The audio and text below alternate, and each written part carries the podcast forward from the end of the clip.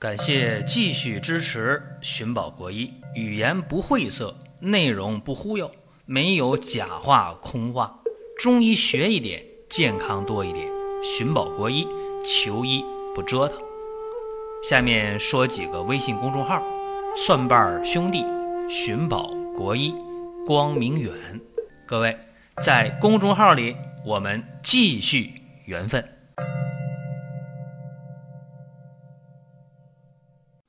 本期话题：顽固性咳嗽怎么办？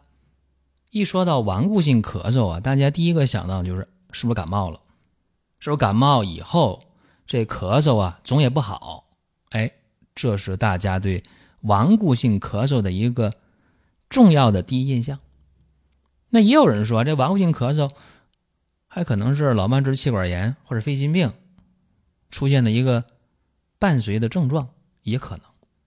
但是今天给大家讲的是上呼吸道感染，也就是大家经常说那种感冒啊，通过抗生素的治疗，这发烧也退了，然后呢一验血，血常规呢也正常了，或者血象略微高一点点，一拍片儿哦，肺纹理增出紊乱，这一看就是一个。呼吸道感染之后还没好利索，这么一个症状就咳嗽咳嗽咳嗽，一咳嗽起来没完没了，甚至咳嗽一个月、咳嗽一个多月都有。这个时候你说他用点抗生素治疗会怎么样？有人说那不都已经用抗生素治了，治差不多了吗？记住啊，肺气宣通比什么都强。肺气宣通，咳嗽自止。如果说求医心切，哎呀，这呼吸道出问题了，呼吸道感染，上呼吸道感染没治好，进下呼吸道。这时候你说反复抗生素的治，反复的大量的激素的治，这往往导致肺气失宣。肺气失宣呢，邪气郁闭，那咳嗽缠绵难愈。所以，为什么今天我讲这个顽固性咳嗽呢？就是往往上呼吸道感染没治明白，跑到下呼吸道，然后在治疗的过程当中，又是抗生素又是激素，治来治去指标基本下来了，就是我刚才讲那个不发烧了呗，血象正常了，或者血象略微高一点，但是就这咳嗽就止不住了。你再用抗生素，你再吃消炎药，不管用，甚至一咳嗽拖拖拉拉一个月一个多月。刚才已经讲了，矛盾在哪儿啊？矛盾不就是肺气失宣吗？不就这个事儿吗？那就好办呢。那咱们就按照中医的方式去宣肺止咳，不就完了吗？对吧？肺气失宣引发的咳嗽缠绵难愈，那就宣肺止咳呗。用什么呢？三子养亲汤，苏子、白芥子、莱菔子，对吧？这还不行，啊，光用这个三子养亲汤还不够，因为三子养亲汤干嘛呢？它是一个主方吧，能够温肺降气、利膈化痰，还能开郁，还得加别的啊，还得加上五味子，连补肺气；牛蒡子能够散邪清热；葶苈子泻肺降气。这是辅药啊。三两金汤为主要，这几个啊，这几个子五味子、牛蒡子、葶苈子辅药够了吗？不够，因为毕竟是大量抗生素、大量激素，已经治了那么长时间了，怎么办？还得镇咳祛痰，杏仁川贝，还得有桔梗前胡、桔梗生前胡降，一升一降，开合肺气。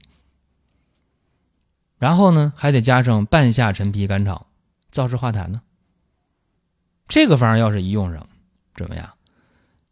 能够宣肺止咳、化痰、行水、降气，你看，全来了。而且这整个方吧是温润平和的，不寒不热。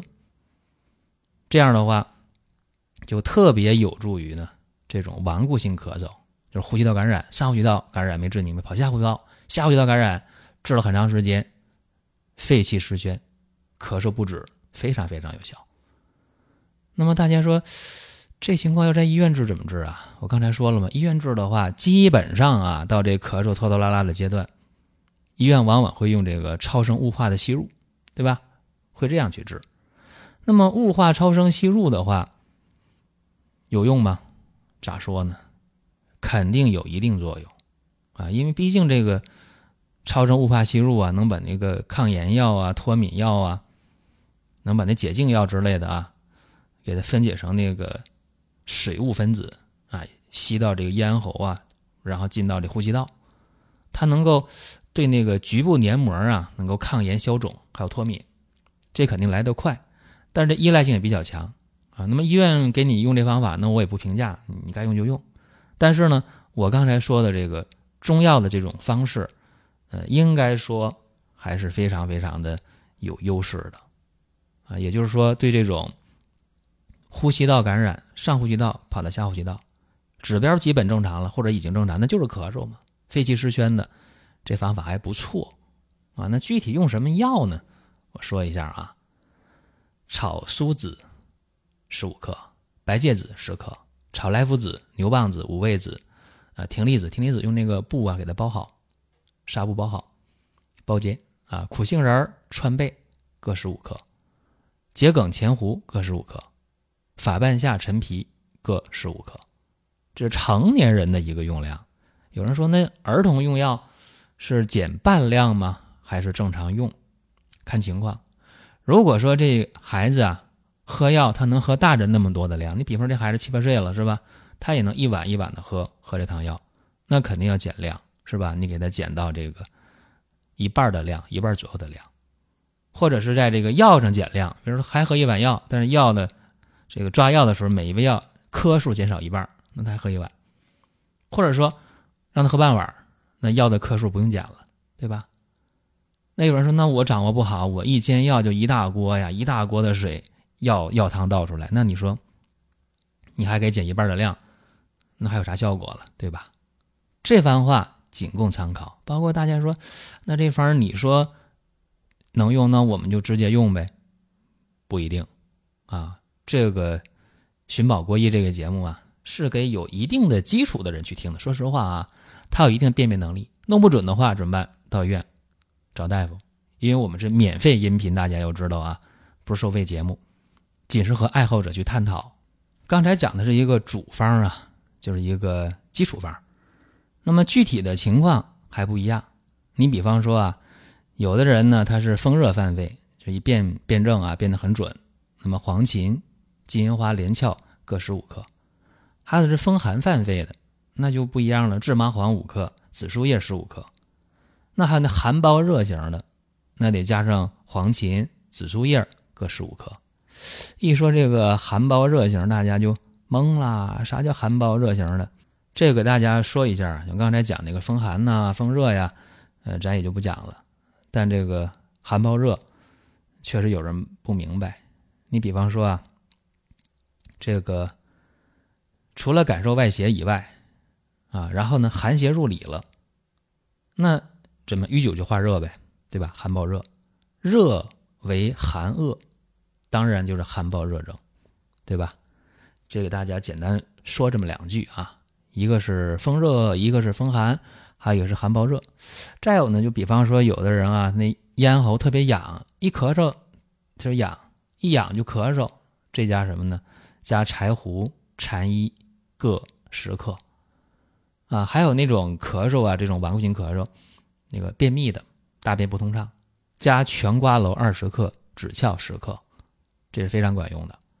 就刚才讲这几种情况吧，大家注意了，在用药的时候，七天或者五到七天为一个疗程。注意啊，五到七天为一个疗程。这一副药呢，煎两次、煎三次无所谓啊，但是煎浓汤啊，煎两次也好，煎三次也好，一共倒出来的这个药汁儿兑到一起，大概是六百毫升，就是一斤多点儿。三次呢服用，服的时候呢要用。温度啊，去调控，温热的情况啊，凉了不行。也就是说呢，一次两百毫升，早中晚去服用。至于说饭前饭后啊，这倒没什么特别的说法。有人说那上交在饭前，那你就就这样来啊，也可以。没想起来，那吃完饭喝行不行？也可以。啊，这是今天呢给大家讲的这么一个音频啊，就是顽固性咳嗽怎么办？一般来讲啊，就这样的一个病，通过一个疗程，五到七天吧，这治好的概率啊还是比较高的。就是能治愈的，能达到百分之六七十吧。一般来讲啊，要说有效的缓解的话，或者减轻了啊，那么能达全加一起啊，百分之九十左右。最近很多人在问啊，二零一九年这三伏啊快到了，是不是又该贴三伏贴了？其实冬病夏治啊，这个确实有非常好的理念。也有很好的效果，也就是呢，近十多年吧，没有二十年时间，兴起的贴三伏贴。最开始吧，往往是在一些大型的中医院开展这样一个三伏贴的贴敷，非常火啊。这个人山人海，用这样一个词来描述不为过，人特别多，甚至呢一贴难求。那后来呢，这些年。很多的中医的诊所呀，啊，很多的养生的一些这样的门店呢，也在开展三伏贴的贴敷的活动，也非常火。三伏贴贵不贵啊？便宜的话贴一次的话五六十吧，贵的贴一次的话一百多。三伏呢贴初伏、中伏、末伏，第一天来贴贴三次啊，还有一些这个网上的说法啊。就贴五次啊，伏前贴一次，伏后加强一次，五次。那究竟贴几次呢？其实贴三次就可以，在初伏的第一天、中伏的第一天、末伏的第一天，呃，这样去贴，应该说就已经够用了。伏前、伏后的意义不大，往往是一些个人观点或者一些炒作行为啊，这大家心里也有数。贴三伏贴本身是一个天人相应、内病外治或者冬病夏治的理念，通过中药穴位的贴敷，通过呢在局部产生这个热性的刺激，啊，调整人体的阴阳平衡，最后呢达到祛病养生保健这样一个目的。什么病适合呢？一般来讲啊，像呼吸系统疾病当然首选，爱感冒的、经常咳嗽的、鼻炎、咽炎的。老慢支、气管炎的、肺心病的等等，这是首选。当然，包括一些骨关节疾病，包括呢脾胃虚寒的、吃点凉的、胃着不舒服的，还有一些妇科的、宫寒的、痛经的，也能起到一定的效果。但是，第一适应症一定是呼吸系统疾病，就是经常爱感冒啊、咳嗽啊、咽炎呢、鼻炎呐、哮喘呐、老慢支啊啊这一类的病肯定是首选。所以大家得知道。另外呢，三伏贴在贴的时候，在二零一九年，大家得知道啊，初伏是哪一天呢？七月十二号，从七月十二号到七月二十一号叫初伏十天。那中伏呢？七月二十二号到八月十号，二十天。末伏呢？八月十一号到八月二十号，十天。所以说，伏天这四十天当中，如果你实在没有赶在每一伏的第一天去贴的话，在这四十天当中，你贴也不会白贴，也一定会有所效果，这个是确定。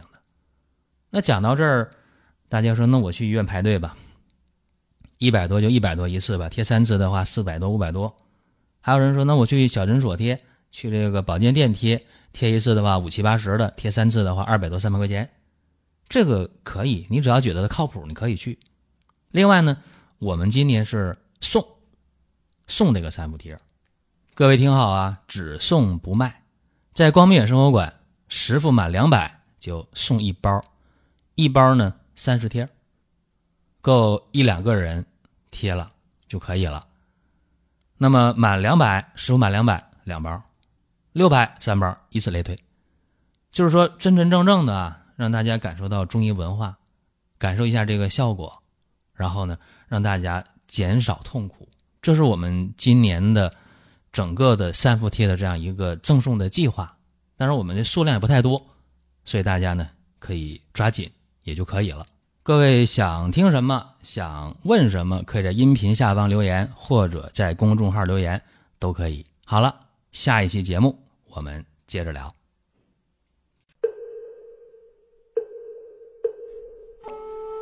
下面说几个微信公众号：蒜瓣兄弟、寻宝国医、光明远。各位在公众号里，我们继续缘分。